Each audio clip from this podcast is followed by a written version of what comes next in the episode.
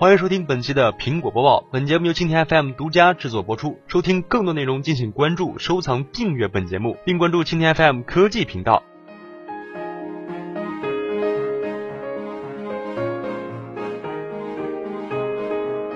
苹果如何把安卓变成小白鼠？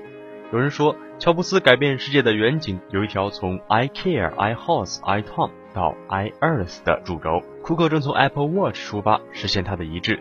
一直以来，苹果的硬件迭代有两个支点，内因是苹果封闭、稳定、高效的 iOS 系统，那是乔布斯的宝贵遗产；外因则是前赴后继、甘为硬件先烈的安卓小白鼠们，后者正帮助苹果做着想做而不能做的事。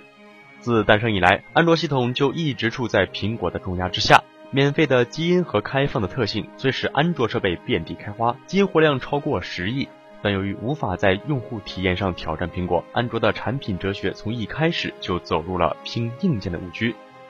跑分工具的盛行对此也起到了推波助澜的作用，这带来两个严重的后果：一是堆砌硬件参数惊人的安卓系统运行流畅度远不如配置更低的苹果系统；二是竞争门槛不断下探。联想乐檬的问世预示着手机的主战场从一千元转战到六百元时代，这直接导致了安卓生态的亏损常态化，成为国产手机的性价比之王。这种口号一定是含泪喊出的。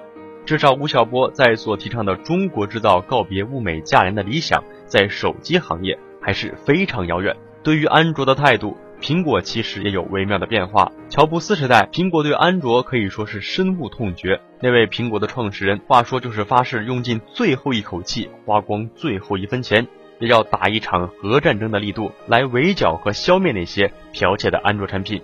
乔布斯这样说，也这样做。然而到了库克时代，这位乔布斯的接班人却意外地发现安卓的隐秘价值。开放的安卓虽然比苹果更快地推出硬件产品。但由于品牌价值的局限和用户体验的不成熟，非但不会对苹果构成威胁，反而会起到类似于小白鼠一样的作用。这些产品所引发的负面反馈，正好帮助苹果修正它的技术和设计。无论承认与否，这正是一种实现。以 iTV 为例，苹果原有的 Apple TV 这样的产品，但业界从2012年开始盛传苹果将推出智能电视，而且细节丰富。不由你不信。例如，尺寸在四十二到五十五英寸之间，有 Siri 无线语音控制、内置 WiFi 的高清摄像头，支持面部识别，拥有数以万计的 Apple Store 的应用程序。虽然截止目前，iTV 还是鸟无音信，但已经足以引发行业的多米诺效应。不管是各种盒子铺天盖地，甚至是智能电视的不断现身，总之，在重量级的苹果产品没有露面的战略机遇期，所有厂商都是自认为最有优势的和角度。去推动这场电商革命，有实力的传统电视厂商忙着升级面板，夏普玩它的 IGZO，三星和 LG 的 4K 曲面屏也是非常热闹。中小厂商的一些互联网公司则急不可待地推出各种前沿概念电视，但这些产品与消费者的期望存在巨大落差。前者的硬件优势并没有反映到系统体验的内容运营上，仍然是工业2.0时代。后者一般能够深度定制的安卓系统，除了双屏互动的体验极不成熟。硬软件兼容与匹配较差，亦不能像苹果那样熟练的整合内容资源。这些过渡性产品只是挖下埋葬自己的深坑，由他们所选拔却无法满足的消费欲望，注定由苹果去填补了。库克时代的苹果这一手李代桃僵玩的是越来越炉火纯青。